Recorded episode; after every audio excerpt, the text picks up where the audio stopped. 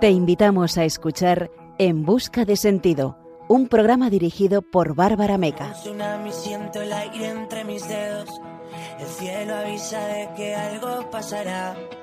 La mente en blanco presenta todos mis sueños, esos que por fin puedo alcanzar.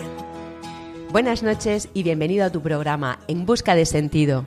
Esta noche nos vamos a encomendar a Nuestra Señora de la Esperanza, cuya festividad se celebra cada 18 de diciembre. Y vamos a conocer testimonios de vida que nos ayudarán a iluminar un poco más su sentido. Lo hacemos como siempre, con alegría, a través de una entrevista, el relato de una conversión de la historia y una reflexión final que hoy nos acercará al consejo y a la corrección fraterna. Esta noche juntos descubriremos un poco más cómo la belleza del amor de Dios y de la Virgen viene a cada uno de nosotros y cómo la corrección fraterna nos llama a vivir relaciones auténticas. Al acabar el programa, la orientación del sentido hacia la humildad y la escucha nos habrá acercado un poco más al valor de caminar hacia la santidad apoyados unos en otros. Saludamos a nuestro equipo, a Begoña Vaz, Fran Juárez, Ángela Acedo y Rosa Molina, y a nuestros queridos oyentes. En la dirección y el micrófono estará contigo en este nuevo programa, esta, la que te habla, Bárbara Meca.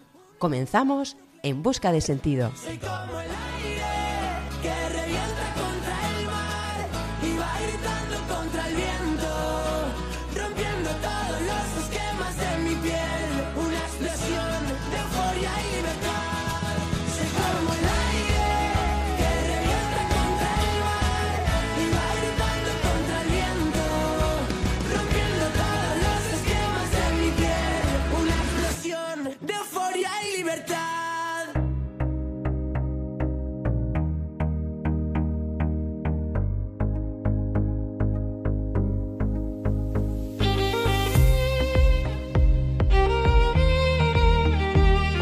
Esta noche sentiremos cómo el amor de Dios y de la Virgen vienen a nosotros muchas veces cuando menos lo esperamos.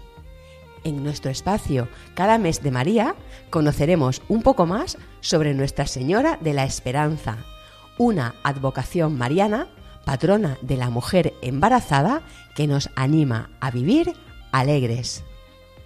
En nuestro testimonio de hoy conversaremos con Javier Conesa Carrillo un sacerdote que vive con alegría el servicio al prójimo y la dirección espiritual a seminaristas. En nuestra sección A la luz de un testimonio conoceremos la historia de Narciso García Ayepes, el famoso guitarrista murciano que encontró al Señor de súbito contemplando el río Sena. Cerraremos el programa con La Lucerna, nuestra sección para el punto y final, una reflexión desde el agradecimiento y la esperanza en Dios, en la que hablaremos de la corrección fraterna.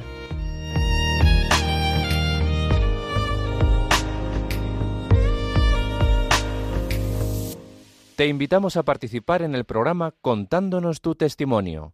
Puedes escribir al número de WhatsApp 611 770 800 611 770 800 o a la dirección de correo electrónico en busca de sentido arroba radiomaria.es. Queremos escuchar tu historia de conversión.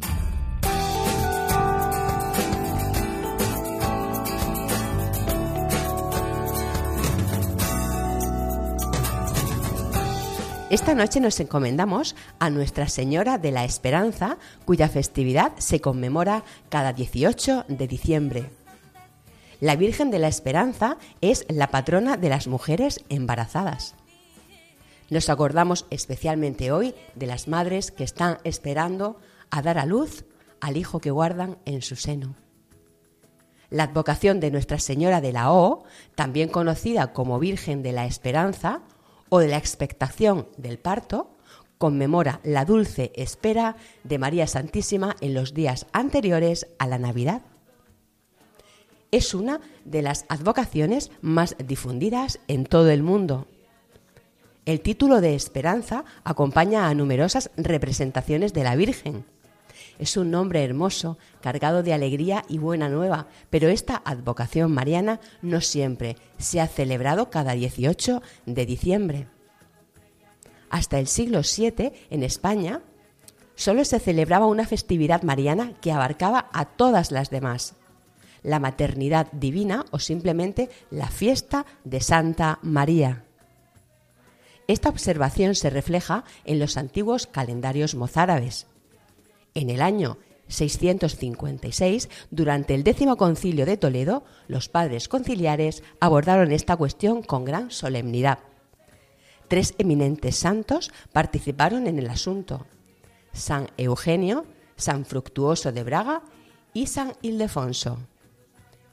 Finalmente, el concilio emitió un decreto que estableció que, para otorgar una mayor majestuosidad a esta festividad de la maternidad divina, que el mismo, dice textualmente, se celebrare el día octavo antes de la Navidad del Señor y se considerare ese día como sumamente destacado y notable en honor de su Santísima Madre. El nombre de Nuestra Señora de la O ha sido interpretado de manera más común como una alusión al avanzado estado de embarazo de la Santísima Virgen. Se representa su vientre inmaculado de forma redonda, simbolizando la cercanía de pocos días antes del nacimiento del niño Jesús. El título de Virgen de la O proviene del rezo de las vísperas en la liturgia de las horas. Desde el 17 de diciembre hasta Nochebuena se entonan siete antífonas, una para cada día, dedicadas a Jesús y que todas comienzan con la exclamación Oh, oh sabiduría, oh Señor, oh retoño de Jesé, oh llave de David, oh oriente, oh rey, oh Emmanuel. Como anteriormente las antífonas comenzaban el 18 de diciembre y se vinculaban al cántico de María, ese día 18 se conocía como el día de María de la O. María, Madre del Redentor, por la voluntad del Padre se transforma en la fuente de la esperanza. Así se proclama al recitar la salve. Vida, dulzura y esperanza nuestra. Depositamos en ella nuestra esperanza de salvación. Contemplando su maternidad redentora, la Virgen se convierte en la esperanza de nuestra salvación en medio de los desafíos de la vida. En el Salve Regina se proclama a María como nuestra esperanza más sólida. El Concilio Vaticano II la declara signo de esperanza, que irradia con su luz al pueblo de Dios que peregrina en esta tierra hasta que llegue el día del Señor. Nuestra Señora de la Esperanza es patrona de Calasparra, una ciudad situada en la comarca noroeste de la región de Murcia. Desde tiempos antiguos, la Virgen de la Esperanza es venerada en una gruta natural esculpida por el río Segura, a una distancia de 5 kilómetros del núcleo urbano. Actualmente este lugar se ha convertido en uno de los santuarios marianos más frecuentados del país. La devoción a la Virgen de la Esperanza tiene su origen en el legendario descubrimiento de la imagen dentro de una cueva, donde un pastor procuraba refugio. El suceso fue inmediatamente comunicado a las autoridades de Calasparra, quienes decidieron trasladar la escultura a la ciudad con la intención de colocarla en alguna de las iglesias locales. Sorprendentemente, al intentar sacar la imagen de la gruta, adquirió un peso desproporcionado en relación con su pequeño tamaño. Esto fue interpretado como la elección de la Virgen para ser venerada en ese lugar específico. La escultura es un pequeño busto de María tallado en madera conocido desde el principio como la pequeñica. Se desconoce cuándo y por qué se le añadió a esta talla primitiva otra imagen más grande de Nuestra Señora, una escultura de pestir típica del barroco murciano. Documentos de 1786 ya muestran esta disposición, venerándose ambas imágenes juntas, la antigua a los pies de la otra, lo que constituye un caso poco común de la iconografía mariana. Desde el siglo XVII se tiene documentada la presencia de un destacado santuario en el sitio de la aparición, al cual acudían numerosas peregrinaciones. La naturaleza milagrosa del lugar se evidencia por los numerosos exvotos que decoran las paredes de la cámara contigua al camarín de la Virgen. A lo largo de la historia, el templo ha experimentado diversas reformas, pero la impresionante ubicación del edificio en el seno de una cueva constituye su característica más destacada. Nuestra Señora de la Esperanza ostenta de manera oficial el patronazgo sobre la ciudad de Calasparra desde 1840, título que comparte con los santos Abdón y Senén. Su coronación canónica tuvo lugar el 8 de septiembre de 1996. Las festividades en honor a Nuestra Señora de la Esperanza se centran principalmente en la celebración de una masiva romería hasta el santuario durante la noche del 7 de septiembre, congregando a miles de fieles que conmemoran al día siguiente la festividad de la Virgen. La pastoral vocacional de la diócesis de Cartagena, junto al Seminario Mayor San Fulgencio de Murcia, organiza cada año la conocida como La Esperanzada, una peregrinación a la que están invitadas todas las realidades vocacionales y que se desplaza desde la Basílica de la Vera Cruz de Caravaca hasta el Santuario de la Virgen de la Esperanza en Calasparra. El texto con el que hoy nos vamos a encomendar a nuestra Madre se puede leer en el interior de la gruta que alberga el santuario de Nuestra Señora de la Esperanza en Calasparra. Dice así, gota a gota va cayendo el agua sobre la pena, frente a una Virgen morena que está la gota vertiendo. Gota a gota va cantando sobre mi llanto su gozo, gota a gota va regando su sonrisa mi sollozo. Gota a gota el corazón va rompiéndose en pedazos. Gota a gota la oración va entretejiendo sus lazos. Y cuando en los labios brota el verbo de la azucena, descanso sobre la pena y me duermo gota a gota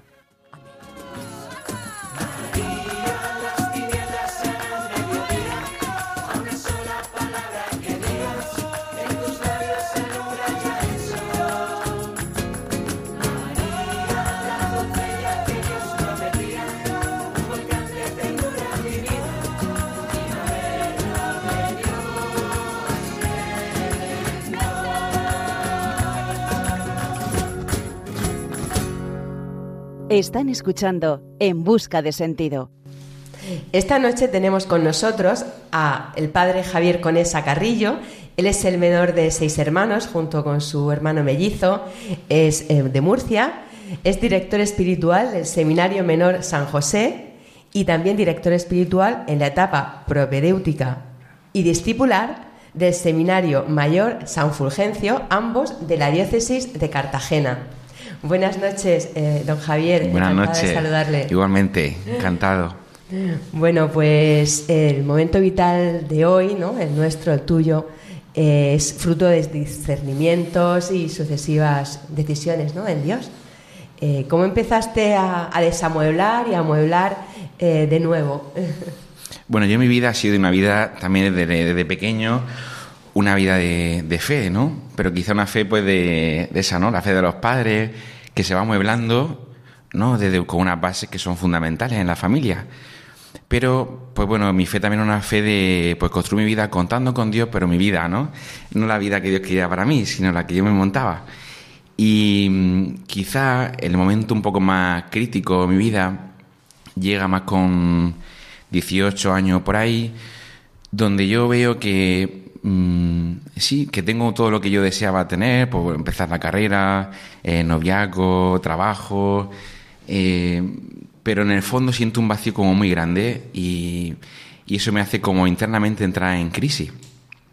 Hasta el punto que dejo un poco todo, ¿no? Dejo el noviazgo un tiempo, dejo las cosas porque no, no me sé ubicar. Quizá la primera crisis que paso en el fondo un poco del corazón y la primera vez que yo creo que rezo de corazón pidiéndole a Dios que eso, que, que me regalase una experiencia de Él, que no me servía ya tener ideas teóricas de la fe, sino que necesitaba tener una experiencia. Yo le llamo una chuchón de, una chuchón de Dios, una experiencia profunda, ¿no? Donde tuviese, me tocase el corazón.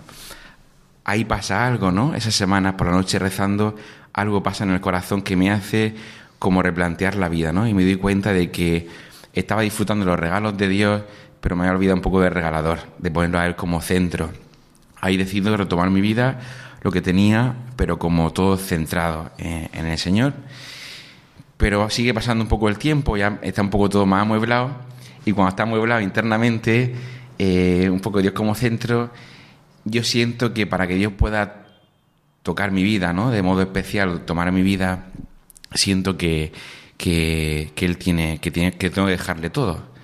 Y en una, pues esa, sí, esas locuras que uno hace, pues internamente yo digo, Señor, mira, un día le dije, eh, para que tú puedas entrar tienes que romper mi vida, pues te doy permiso. Yo lo hice ingenuo de mí, pensando que iba a tardar, pero lo hizo. Eh. Esa misma tarde se rompió un poco toda, toda mi vida.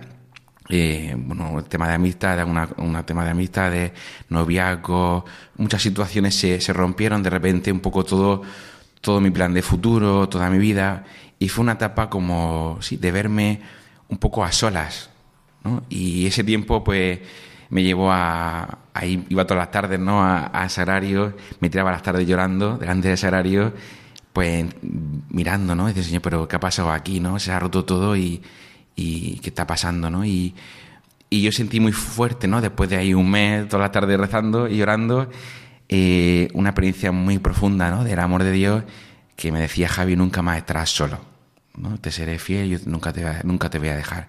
Y ahí fue también como quizá un momento de mi vida donde ya no solo es que Jesús, no, Dios era el centro de mi vida, sino que ya en la experiencia veía que todo lo demás podía caer. La experiencia, las relaciones humanas, un noviazgo, un trabajo, una amistad, podía caer, pero que la única relación que no caía era la suya. Y eso me hizo como asumir con mucha alegría, eh, sí, para mí fue que quizá la, la primera vez que dije con mucha fuerza en el corazón, he encontrado a Jesús y no lo voy a dejar fue esa experiencia. Ese encuentro con Jesús eh, lo vives, lo buscas y lo encuentras en los más pobres de los pobres. Y creo que en Misioneras de la Caridad en Madrid vives una experiencia que, te marca profundamente el corazón. ¿Qué enseñanza más rotunda recibes de, de ver la muerte ¿no? de cerca, de ver esos pobres, más pobres de los pobres? los pobres, como dice el papá, nos evangelizan, ¿no? Y es verdad. Yo sí experimenté al inicio de esa experiencia también de, de Jesús, a veces sin darme cuenta, como una llamada a, acercarme a las realidades más difíciles, ¿no? O más, o más, más rotas. Y ahí siempre el Señor me ha hablado, siempre me ha tocado el corazón en el sufrimiento de la gente, en, los enfermos, en los pobres. Y una, me lancé una experiencia a la Misiones de la Caridad eh, en Madrid con los enfermos de SIDA y al llegar, pues me dicen las hermanas que dejé la maleta, que hay un hombre que se está muriendo, ¿no? Y, y yo pues, voy alrededor de, con las hermanas que ya pues eh, siempre rezan alrededor del moribundo, el rosario, y, y le acompañan a morir.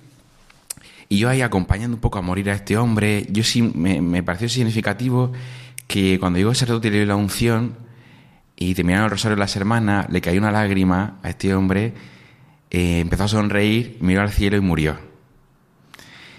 Y bueno, eh, se fueron, pues se fue la gente, los que estaban un poco más ahí, y nos quedamos un voluntario y yo a acoger a la familia de, la persona que había fallecido. Una persona que la familia había desaparecido hace 10 años, no sabía su familia en 10 años. Esa experiencia de acompañamiento un poco en esa noche, pues yo me, paro a un momento a, la capilla y también le pregunto, ¿no? ¿Por qué, señores, ellos, ¿no? ¿Por qué esta situación? ¿Cómo, eh, ¿por, qué, ¿Por qué yo no estoy eh, así? ¿no? Porque yo veía, me daba cuenta que no era mejor que cualquier situación que me encontraba. Que por qué yo sí me había cuidado tanto desde pequeño, sido cuidado, protegido, sido educado en la fe, porque, porque me, sí, porque me estaba como custodiando tanto.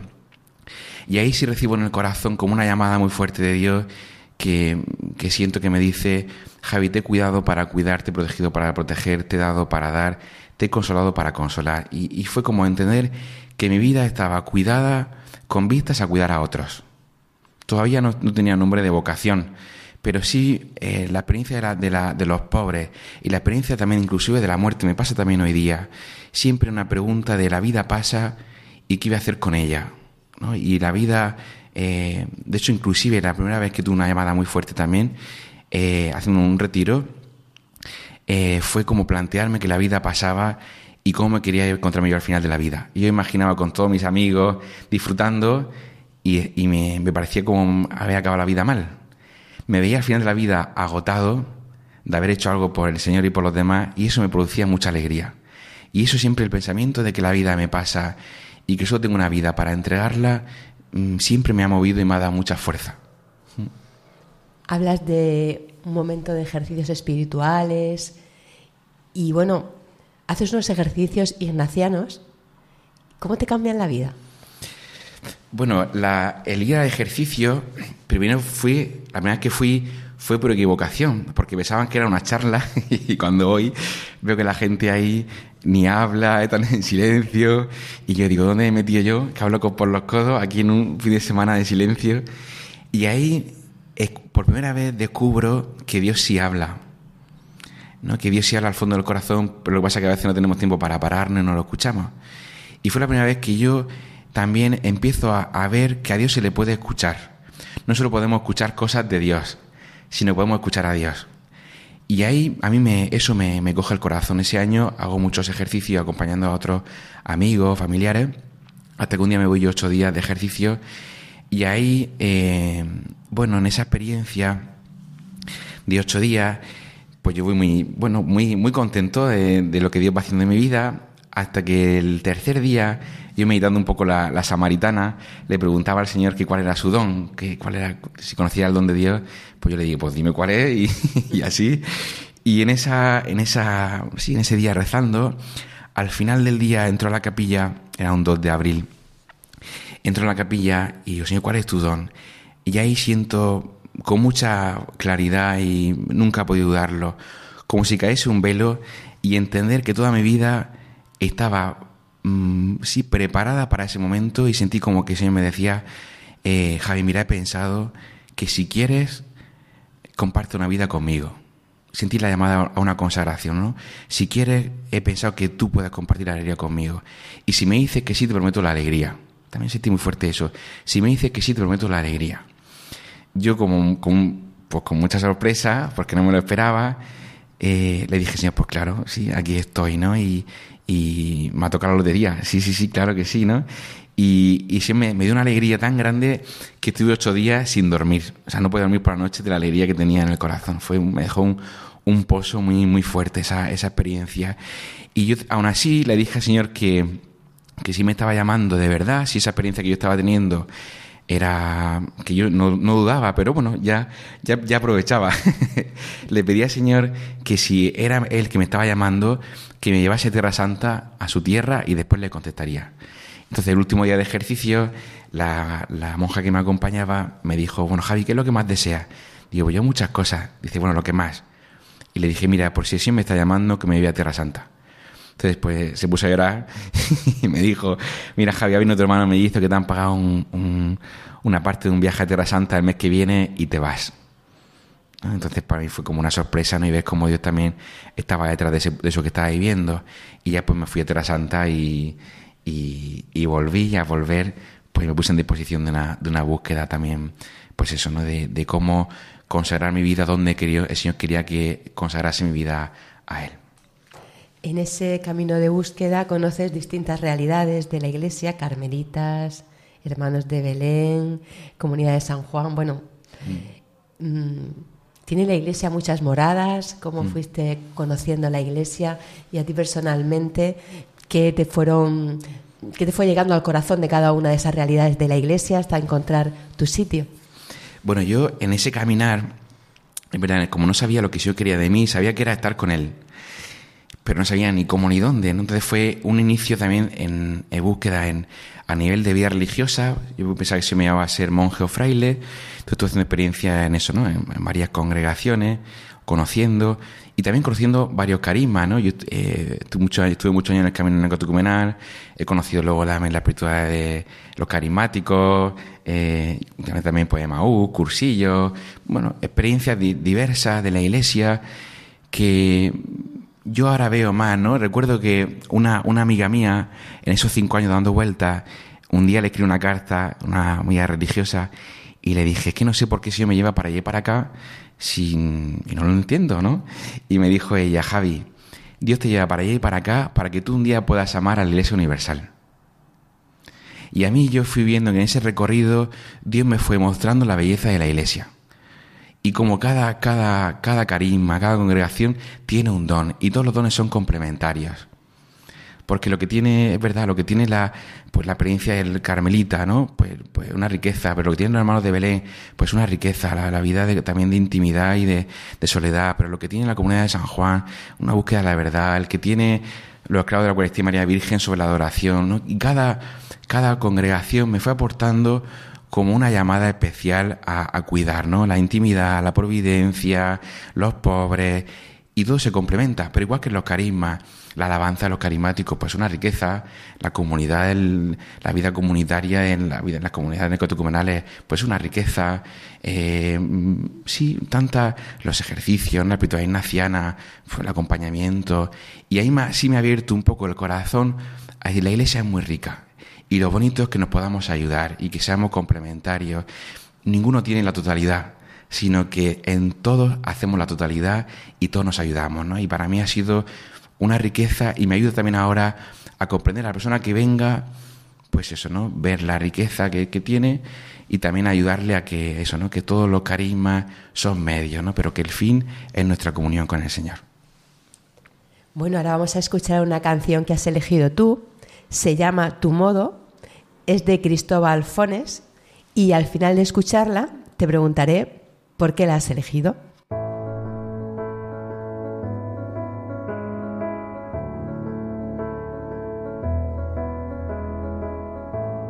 Jesús al contemplar en tu vida el modo que tú tienes de tratar a los demás. Me dejo interpelar por tu ternura, tu forma de amar nos mueve a amar. Tu trato es como el agua cristalina que limpia y acompaña el caminar. Jesús, enséñame tu modo de hacer sentir al otro más humano, que tus pasos sean mis pasos, mi modo de proceder.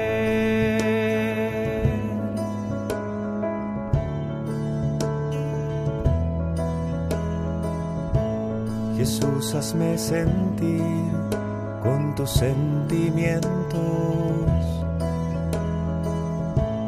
mirar con tu mirada, comprometer mi acción, donarme hasta la muerte por el reino, defender la vida hasta la cruz. Seguimos en Busca de Sentido en Radio María Estamos con don Javier Conesa Carrillo. Acabamos de escuchar una canción que ha elegido él. Se llama Tu Modo, de Cristóbal Fones. Y bueno, eh, Javier, ¿por qué la has elegido?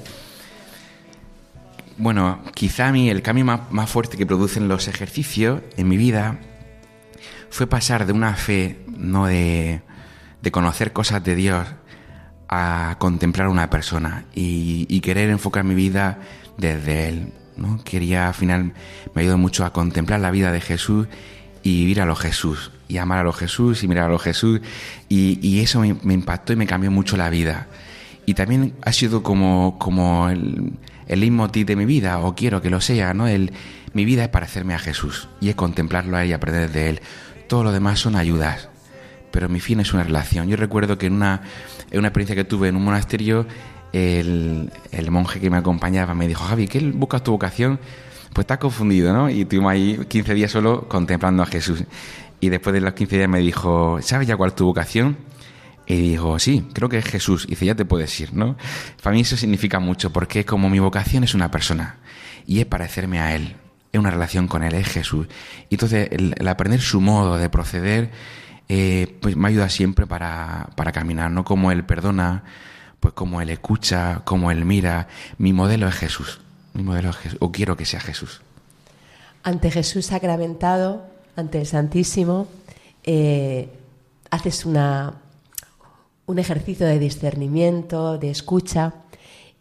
¿Hasta qué punto ese ejercicio de escucha, pero también mm, signos externos ¿no? de confirmación de la vocación, cómo vives esa experiencia de, escucha, tanto interior como a través de estos signos externos? Bueno, cuando uno va viviendo ¿no? cosas en el fondo del corazón, uno a veces dice, uy, esto que estoy viviendo están pasando cositas, pero no sé qué es. Eh, creo que la adoración, la oración es muy importante, ¿no? Porque es donde Dios puede hablarnos. Y a mí siempre la, la, palabra, lo que es el Evangelio, contemplar a Jesús, pero el silencio delante también del Sagrario y del Santísimo tiene mucha fuerza para poder ayudar a descubrir lo que Él quiere en nosotros, ¿no? Yo recuerdo en ese proceso de discernimiento también de mi vida, me ayudó muchas veces el retirarme muchas noches, eh, como la noche entera, a hacer la adoración, ¿no? Eh, ante decisiones importantes de la vida, siempre me ha ayudado irme la noche entera a adorar ahí y después el día siguiente consultar al acompañamiento espiritual también y cuando una decisión es muy importante alguna consulta también no de alguna persona que pudiese también con ayuda también de la, del que me acompañaba pero una consulta externa de, esa decisión no poder decidir siempre contrastado y siempre tengo el recuerdo de que las decisiones más importantes han sido después de... Me, ayuda mucho el modelo de Jesús, de cuando Jesús pasó la noche entera orando, eligió a los discípulos, ¿no? Y a mí ese modelo me ayuda mucho para elegir. Pasar la noche entera rezando y después consultar para decidir, ¿no? Y a mí me ha ayudado mucho en mi vida, en la decisión, el acompañamiento. Siempre he tenido en mi vida un acompañamiento espiritual a partir de los 20 años. Y el que una persona te contraste y te ayude, no te diga lo que tienes que hacer o decida por ti, sino que te ayude a leer el mapa interior que estás viviendo por dentro para que tú puedas decidir con libertad y con responsabilidad. A mí eso siempre me ha ayudado mucho, porque el corazón humano tiende a autoengañarse. Entonces, para mí, la, oración, el, contraste con otra persona y luego la experiencia, el, ir a un sitio, pues una experiencia en un convento y al volver, pues ves qué ha pasado por dentro y poner nombre, no, discernir desde las ideas, sino de la experiencia ¿no? y de lo que Dios va dejando dentro de ti en la oración y en los acontecimientos. ¿no? La oración y la vida nos hablan y el acompañamiento nos ayuda a poner nombre a eso que vivimos por dentro y por fuera. A mí eso es lo que me ha ayudado un poco en mi vida de, discernimiento y luego pues signos externos es verdad donde cuando yo entré al seminario por ejemplo haciendo una experiencia el Señor me, me mostró que podía ser sacerdocio ¿no? y en ese mismo fin de semana la que me acompañaba y mi confesor me dicen que han sentido también ese mismo fin de semana que Dios le movía que quizá mi vocación puede ser sacerdocio. Pues para mí fue un signo externo que lo que vivía por dentro, los que me acompañaban, esa luz también se la dio el Señor, no a ellos. La Iglesia siempre tiene un papel confirmatorio que ayuda mucho. En todo camino de fe y personal se sufren persecuciones. ¿Cómo has vivido las tuyas ¿Y qué les dirías a quienes se encuentran atravesando ese sufrimiento hoy?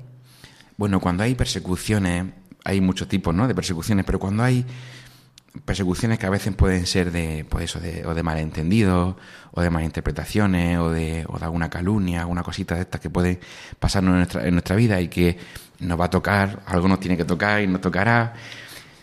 Para mí lo importante primero es la confianza. Eh, Dios siempre defiende la verdad. Y si uno también en su vida está viviendo en verdad y decidiendo las cosas en la verdad y de cara a Dios, van a venir persecuciones. Pero será Dios quien la luche contigo, ¿no? A mí me ha ayudado mucho primero como no, no hacer justicia por mi mano. No buscar yo defenderme a toda costa y, se van a enterar y, ¿no? Sino, me viene una persecución, di lo que tienes que decir, di la verdad una vez. Y una vez que has dicho la verdad una vez, no te enfrentes más. Hay que saber también retirarse y orar. Y dejar que sea Dios quien nos defienda, ¿no? Orar, porque si es verdad, si Dios quiere lo que te ha puesto en tu corazón y ha sido una persecución, una calumnia o lo que sea, Dios sacará la verdad a flote a su tiempo. Y esa persecución la usará para hacerte crecer. Entonces, para mí, primero es orar, hacer silencio, no enfrentarse, sino el silencio hasta que Dios sea el que amueble las cosas que están ocurriendo. Y luego responder con el bien. Al mal se le ataca con el bien. Entonces, ante cualquier persecución, no entrar en el trapo, sino el silencio, oración y, y bien, ¿no? Y hacer el bien. Y confiar de que si Dios quiere eso que te ha puesto en tu corazón, Él lo sacará a flote y lo defenderá.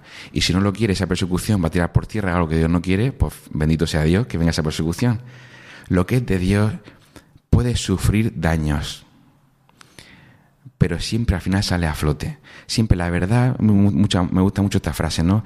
La verdad padece pero no perece. A veces pues tiene sufrimiento, pero si eso es de Dios, seguirá para adelante, ¿no? Seguirá para adelante. Entonces ahí con mucha confianza, ¿no? Y, mm, y luego yo mi experiencia personal es que siempre de las persecuciones yo he sacado mucho fruto exterior en la misión e interior de relación con Él.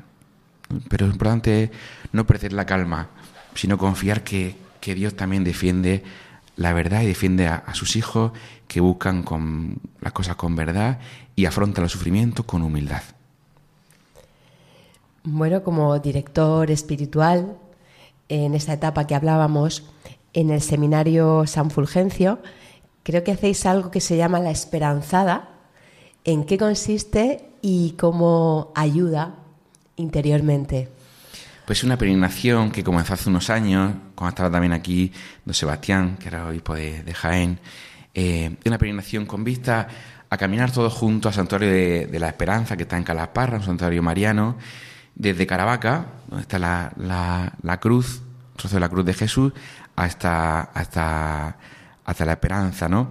Y es un signo muy bonito, porque desde la cruz a la esperanza de la resurrección también, la esperanza, caminar con esperanza. Y ahí caminamos por toda la vida, mm, eh, todas las vocaciones. Hay matrimonio con su, con su hijo, sacerdotes, seminaristas, religiosas, religiosos, de, todas de, muchas, de muchas congregaciones, jóvenes, y un momento de caminar todos juntos en esperanza, ¿no? Ver la vocación como un lugar de esperanza, y donde cada uno también pueda, en ese caminar junto, andando dos días, en ese camino, nos ayuda a compartir la vida, compartir nuestras esperanzas y también plantearnos qué hacer con nuestra vida, ¿no? Que es un momento también de mi vida tiene una meta, Dios me quiere para algo, porque Dios me ha creado con un proyecto, pues qué bonito poder descubrirlo y ayuda mucho para poder eh, compartir la, la vocación y compartir la fe.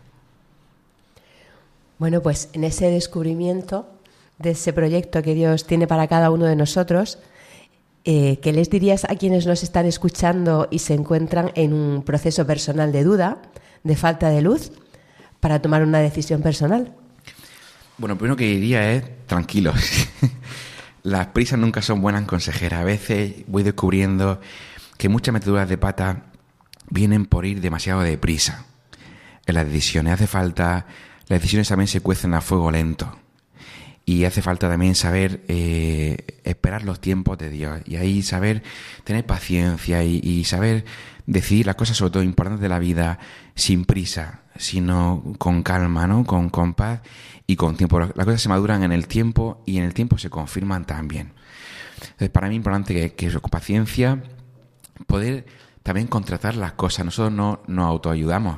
Necesitamos que alguien nos ayude siempre. Entonces, el contraste con con alguna persona que tenga experiencia, el acompañamiento espiritual, pues nos ayuda a poder a no autoengañarnos y que otro nos pueda ayudar a ver. Ninguna persona se ve el lunar de la espalda.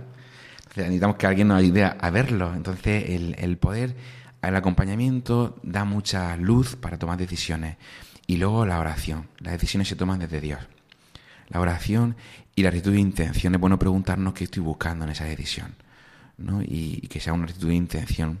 Y creo que, y luego examinar mucho los, pozos, le digo yo, ¿no? O sea, una decisión correcta, como lo decía también el Papa Francisco en una de las catequesis, siempre da en el corazón una paz, una paz profunda, da una, una alegría, integra la vida, le da una unidad, crece, uno crece, hay más vida.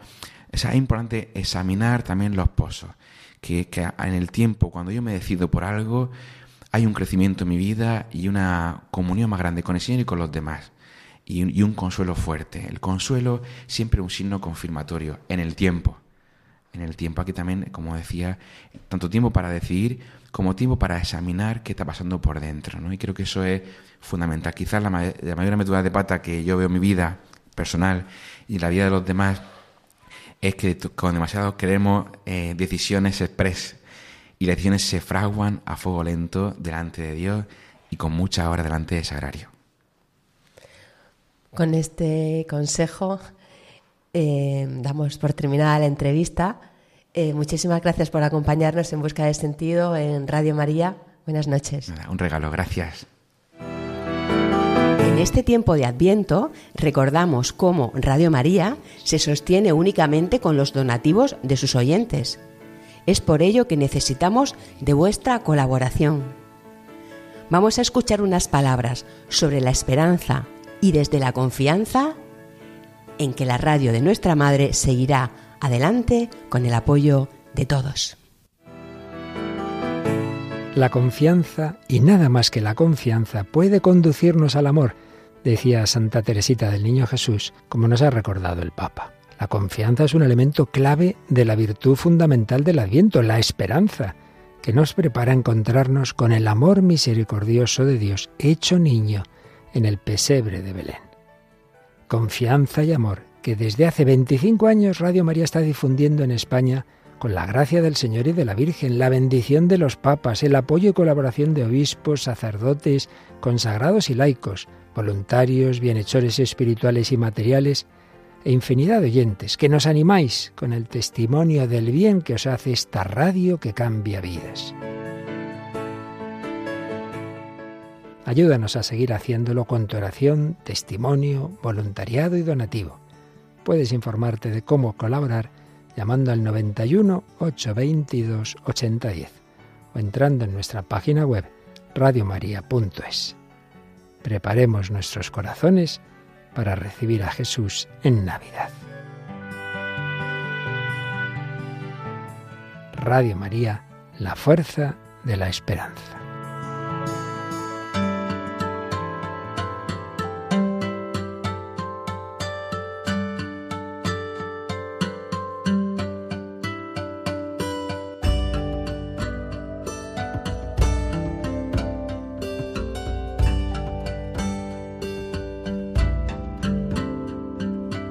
A la luz de un testimonio.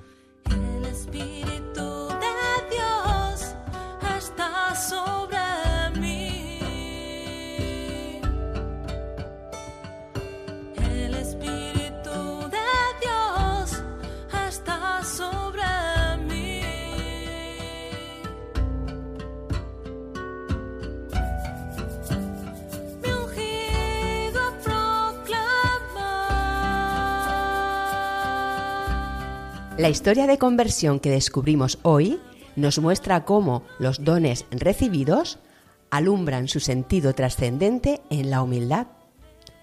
Cómo las raíces bautismales pueden brotar de nuevo en tiempos de sequía espiritual.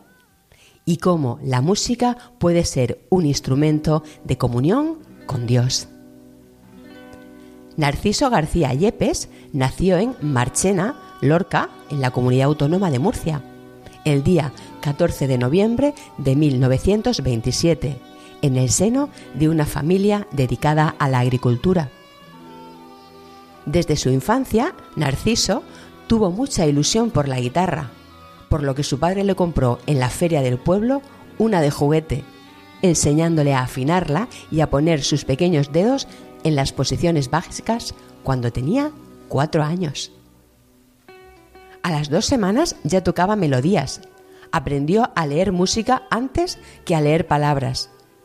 Con seis años comenzó clases de solfeo, a las que iba en borrico, pues la academia se encontraba a siete kilómetros de su casa, mostrando cómo en la humildad caminan a menudo los genios. Tras la guerra civil, Yepes entró al Instituto de Enseñanza Media y al Conservatorio Superior de Música de Valencia, ciudad a la que se había trasladado con su familia.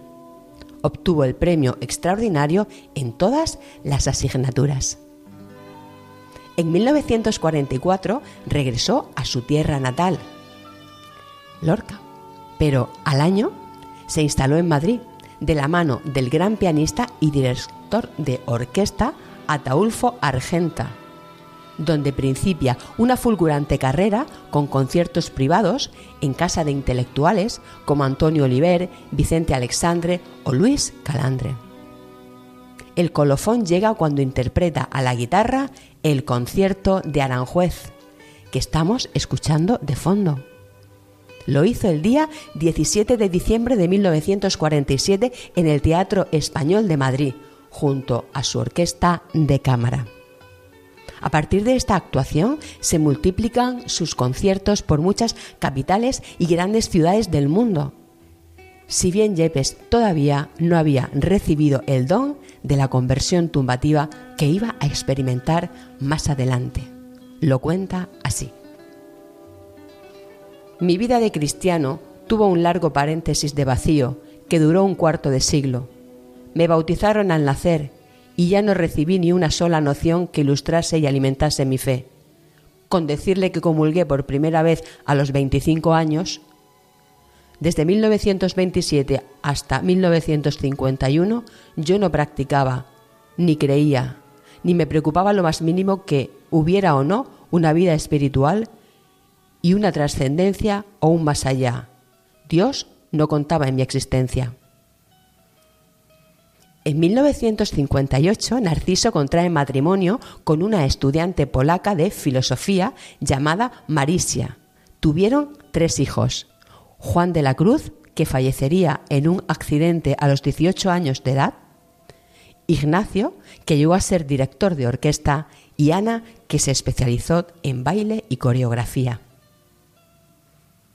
Y en una de aquellas giras por el mundo, Narciso Yepes por fin iba a ser llamado a la fe de una forma rotunda. Lo cuenta así. Fue una conversión súbita, repentina, inesperada y muy sencilla. Yo estaba en París, acodado en un puente del Sena, viendo fluir el agua. Era por la mañana, exactamente el 18 de mayo. De pronto le escuché dentro de mí. Quizás me había llamado ya en otras ocasiones, pero yo no le había oído. Aquel día yo tenía la puerta abierta y Dios pudo entrar. No solo se hizo oír, sino que entró de lleno y para siempre en mi vida. Escuché. ¿Qué estás haciendo? En ese instante todo cambió para mí. Sentí la necesidad de plantearme por qué vivía, para qué vivía. Mi respuesta fue inmediata entré en la iglesia más próxima, San Julián de Pobres, y hablé con un sacerdote durante tres horas. Es curioso, porque mi desconocimiento era tal que ni me di cuenta que era una iglesia ortodoxa. A partir de ese día busqué instrucción religiosa católica. No olvidé que yo estaba bautizado. Tenía la fe dormida y revivió. Y ya desde aquel momento nunca he dejado de saber que soy criatura de Dios, hijo de Dios, un hombre con una cita de eternidad que se va tejiendo y recorriendo ya aquí. En 1964, Yepes creó la guitarra de 10 cuerdas, invento para que la música barroca tuviese mejor resonancia. Ese mismo año fue nombrado hijo predilecto de la ciudad de Lorca. Recibió el laurel de Murcia. En 1977 obtuvo el título de doctor honoris causa por la Universidad de Murcia, además de ser académico de número y honor de la Real Academia Alfonso X el Sabio de Murcia. Fue nombrado hijo predilecto de dicha ciudad. Recibió la medalla de oro al mérito en las bellas artes de España y en 1987 ingresó en la Real Academia de Bellas Artes de San Fernando. Ese mismo año, 1987, debido a sus problemas de salud, empezó a limitar sus apariciones públicas. En este tiempo, Narciso Yepes declararía, A Dios le encanta mi música. Más que mi música, lo que le gusta es que yo le dedique mi atención, mi sensibilidad, mi esfuerzo, mi arte, mi trabajo. Y además, ciertamente, tocar un instrumento lo mejor que uno sabe y ser consciente de la presencia de Dios es una forma maravillosa de rezar, de orar. Lo tengo bien experimentado. La orientación del sentido de su vocación y de la música había dado un giro total y definitivo en Narciso Yepes. Lo explica así. No hay nada en mi vida, ni lo más trivial, ni lo más serio, en lo que yo no cuente con Dios. Y eso en lo que es alegre y en lo que es doloroso, en el éxito, en el trabajo, en la vida familiar, en una pena honda como la de que te llame la Guardia Civil a medianoche para decirte que tu hijo ha muerto. El 1 de marzo de 1996 dio su último concierto en Santander y en enero de 1997, próximo al final de su vida, en la capital de Murcia se le rindió un emotivo homenaje en el transcurso del cual la sala sinfónica del auditorio y centro de congresos de dicha ciudad fue bautizada con su nombre. Esta fue su última aparición pública. Narciso Yepes fallecía en Murcia el día 3 de mayo de 1997 a los 69 años de edad.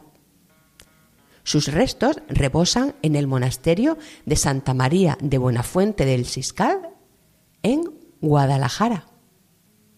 Su hijo, Ignacio Yepes, director de orquesta, declararía en una entrevista. El que está tocando se convierte en un instrumento al servicio de la música. Toda la técnica no es nada si no es útil para la música y para transmitir un mensaje. El segundo gran paso es que ese instrumento es ante Dios y ante los hombres, una dimensión de la que mi padre se podía sentir orgulloso porque lo transmitía y lo daba a conocer.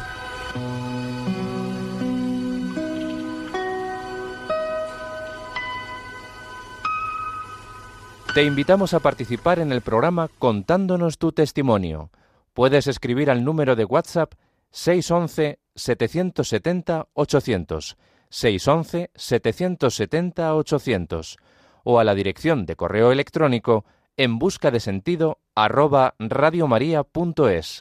Queremos escuchar tu historia de conversión.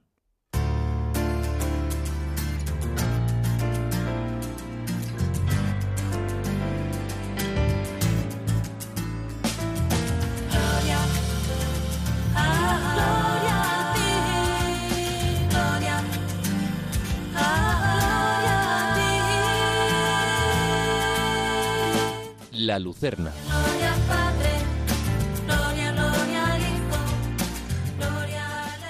La corrección fraterna fomenta relaciones personales auténticas. Ensalza la sinceridad con un fondo de amor al prójimo y engrandece la humildad propia y del otro con un sentido de ganar el cielo juntos. Activa en tu interior la capacidad de escuchar a quien bien te quiere, acepta el regalo de un buen consejo, presta atención a quien te corrige antes de a quien te adula y encontrarás la paz de la comunión en el amor real. Cuestiona todo aquello que aparece oculto y no integrado en el amor. Habita un corazón dispuesto a asumir la responsabilidad de sí mismo y encauzarás cualquier corrección fraterna con la alegría de reconocer a Dios en ella. Como ha dicho el Papa Benedicto XVI, cada uno, consciente de sus propios límites y defectos, está llamado a acoger la corrección fraterna y a ayudar a los demás con este servicio particular. Sal del individualismo, descarta una vida sin propósito trascendente, enciende el deseo de acompañar y de ser acompañado hacia la santidad y ponte a negociar tus talentos. Como dice la Escritura, Si alguno es sorprendido en alguna falta, vosotros, los espirituales, corregidle con espíritu de mansedumbre y cuídate de ti mismo, pues también tú puedes ser tentado. Reprende al sabio y te amará. Da consejos al sabio y se hará más sabio todavía. Ensaña al justo y crecerá su doctrina. Que todos los miembros se preocupen los unos de los otros. Siguiendo la exhortación del Papa Benedicto XVI, hoy Dios nos sigue pidiendo que seamos guardianes de nuestros hermanos y que entablemos relaciones caracterizadas por el cuidado recíproco.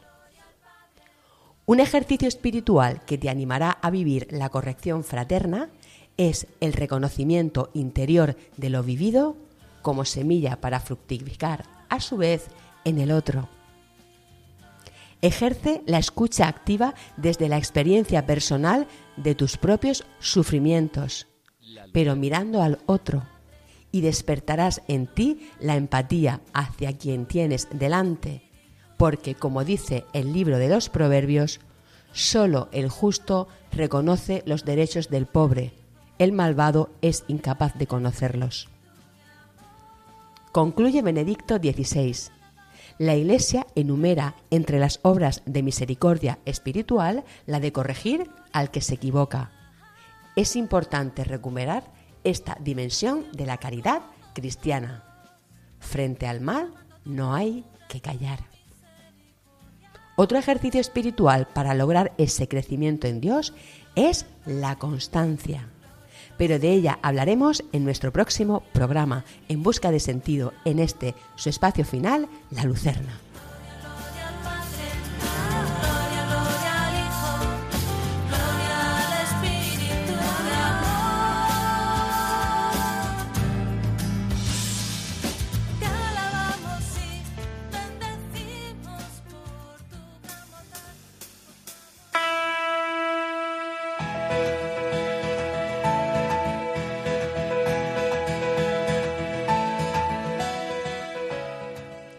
Esta noche, bajo el manto de Nuestra Señora de la Esperanza, a quien nos hemos encomendado, hemos hablado con Javier Conesa Carrillo, un sacerdote que vive con alegría el servicio al prójimo y la dirección espiritual a seminaristas.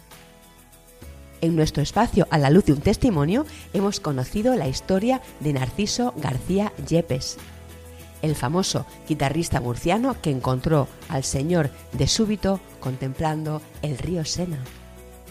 Y acabamos con la Lucerna, nuestra sección para el punto y final, siempre una reflexión desde la alegría y la esperanza en Dios.